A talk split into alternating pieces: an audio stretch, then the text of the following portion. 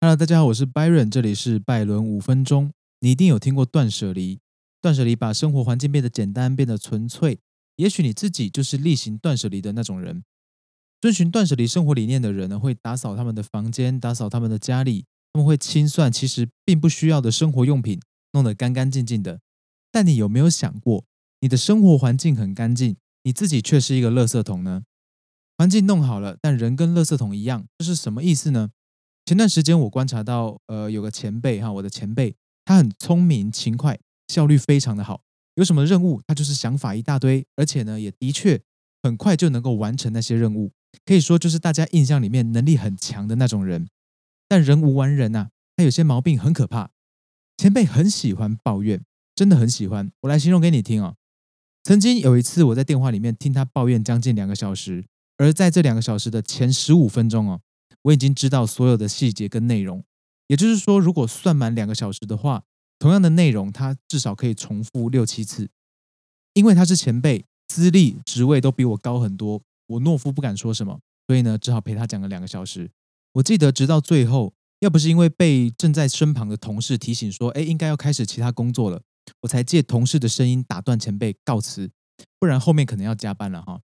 那其实，在跟前辈通话的这个过程里面，我有很多次都在暗示这个前辈，我理解他在说什么，回应他的话题脉络，斗胆尝试给予他的问题建议啊，丢出据点，暗示应该要赶快结束这个话题了。但都没有用，他没有在听，也没有在停。我终于理解到，前辈他不是要解决任何事情，更不是来分享经验、讨论心得。前辈呢，他只是沉浸在那种重复的、带着愤怒诉说的快感里面。对象是不是我，可能并不是很重要。我想这是很多抱怨者的通病哦。他们可能真的很可怜，有很多的痛苦，很多委屈跟看不惯啊。但要命的是，他们逢人就皱起眉头，告诉你。那个谁真的是混蛋，另外那个谁真的很讨厌，自己多辛苦多辛苦，受了多少委屈，付出多大牺牲，这些也许都是真的。而且呢，抱怨、发发牢骚、吐吐苦水，哎，有助于情绪健康，讨拍其实也很正常。但各位听众，各位好听众，你们一定要去判断一件事情，这件事很重要，它可以帮你分辨这个人是真的需要一个地方疏解他的情绪，还是他是惯性抱怨、惯性制造这个能量的垃圾。这件事情就是你要去厘清他有没有要解决问题。注意是要解决问题，而不是想要解决问题。因为全天下的人都认为自己想要解决问题，所以呢，想要没有鉴别度，要看他要不要解决问题。拜任我在当了很多年的好听众以后，渐渐失去耐性。后来我都会直接问对方两个问题：你想要解决问题吗？你要讨论可以怎么做吗？我会问这两个。后面还会有一个再检验的工具，我们后来再讲。虽然我后来渐渐开始没有朋友了，但我多了不少时间可以浪费在自己身上。在我停止去接受别人的能量垃圾以后，我干净了，耳根子清净了，精神清净了，我更有体力去烦恼应该烦恼的事，留下更多时间去听更有建设性的话。我能够把更多的精神放在我想要花时间的人事物上面，我可以做想做的事，就算我去浪费时间，至少我可以乐在其中。所以跟这个前辈交手过后，我就不再接他电话了。偶尔必须接，我也是迅速进入主题，讲讲干话也没问题。但只要闻到苗头不对，我就会快速的岔开话题，表示我要先去忙，或者是任何随便掰的理由挂掉电话。就我自己的经验，只想要抱怨的人哦，其实不会在乎你是不是真的正在忙，或者是要去忙。如果你不主动打断他的惯性，他就会发动一路向北的自强号，突破富贵角。很多人本来不是散发负能量的人。但不小心他就散发习惯了，就上瘾了。然后呢，开口就是倒垃圾，逢人就吐苦水，思考跟着说的话逐渐转变，最后定型成为抱怨者，成为到处倒垃圾的人。垃圾倒在哪里真的不太重要，因为那是他的习惯。换个角度讲，既然跟谁说都没有差，那那个人何必是你呢？只要你在这里有明确的告示写着“此地不欢迎倒垃圾，美好环境人人有责”，把标准设定出来。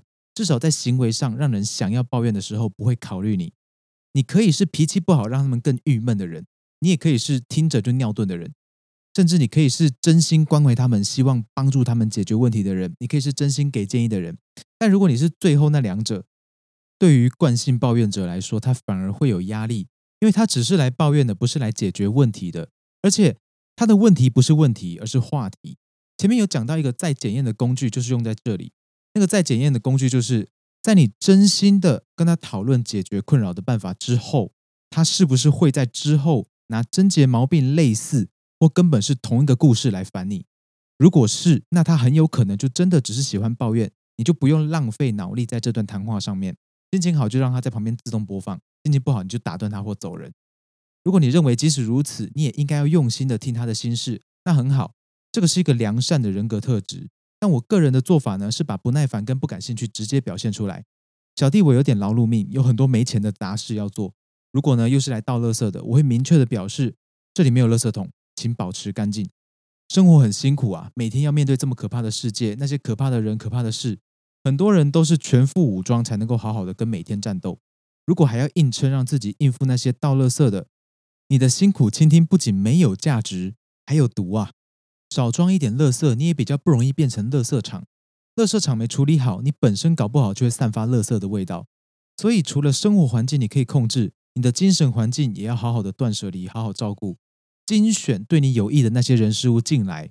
不管是不要当垃圾桶，不要当活靶子，不要当工具，不要当备胎，你都可以自己选择。你可以选择哪些人可以进到你的脑里，可以进入你的生活。你可以选择参与哪些话题。如果你是垃圾桶，就会有人来这里倒垃圾；如果你是健身房，你是运动场，就会有人来你这里健身运动；如果你是餐厅，就会有人来你这里用餐研究美食嘛。那如果你是游戏场的话呢，就会有人来你这里找乐找快乐。你建立什么样的人际标准，你散发怎样的特质，你就会有怎样的生活能量，你也会有同样相应的标签在身上。标签有各种形式，有各种方向。你自己在身上贴一个“欢迎来找我倒垃圾”的标签，那也不要怪别人找你麻烦，占用你的时间。不管他是习惯还是真的需要，他都会来你这里寻求服务。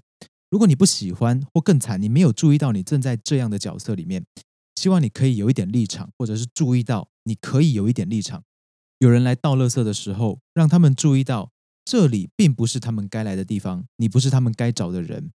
好，这里是拜伦五分钟，你可以在 YouTube 或 Pocket 上找到我。如果呢你有任何感想，欢迎留言与大家一讨论，或者是写信私讯给我。我是 Byron，我们下一次空中再见，拜拜。